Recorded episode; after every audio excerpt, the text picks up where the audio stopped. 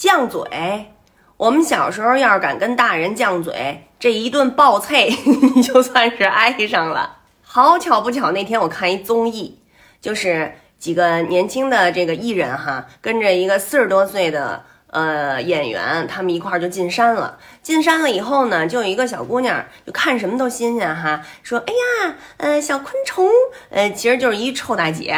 说：哎呀，小蘑菇啊，就什么都特别好奇。然后这个四十多岁的这个男演员他就说：说你怎么什么都没见过呀？这小姑娘就不乐意了，就犟嘴呀，啊，你岁数大，你当然什么都见过了。”我们还小呢，我们才刚刚来到这个世界上呢。然后呢，后边就跟上了一片字幕，年龄的暴击感叹号。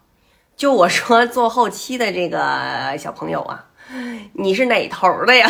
你是犟嘴那头的吧？这个四十多岁的男演员他也没说什么哈，笑笑就过去了。我就在这想哈，现在呢，这个综艺都是给年轻人看的，所以他这个编导演、摄录美什么 服化道的也都是呃年轻的这些小伙伴们哈。就是你们制作节目的这个逻辑是以取笑年龄大的艺人，完了怼他们，让他们难堪。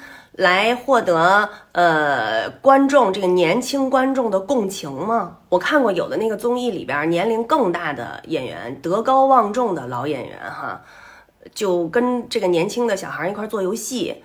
但是你说这个游戏的设计，还有这个道具啊，还有这个玩法什么的，他们肯定是不熟悉的，对吧？然后这个节目的笑点呢，无非就是呃折腾艺人呗，让他们出洋相啊，什么什么之类的。哎呦，我就觉得啊，给这些老演员呀，是整的是真够惨的。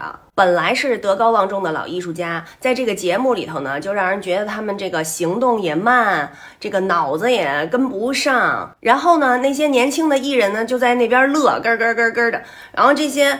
嗯，老演员他们也不知道这些孩子们在笑什么，就特别的尴尬，看着吧，就还真挺心疼的。一个社会对待老年人的态度，其实是说明了这个社会的文明程度的。现在这个电视节目吧，谁看电视啊？其实都是老人在看电视。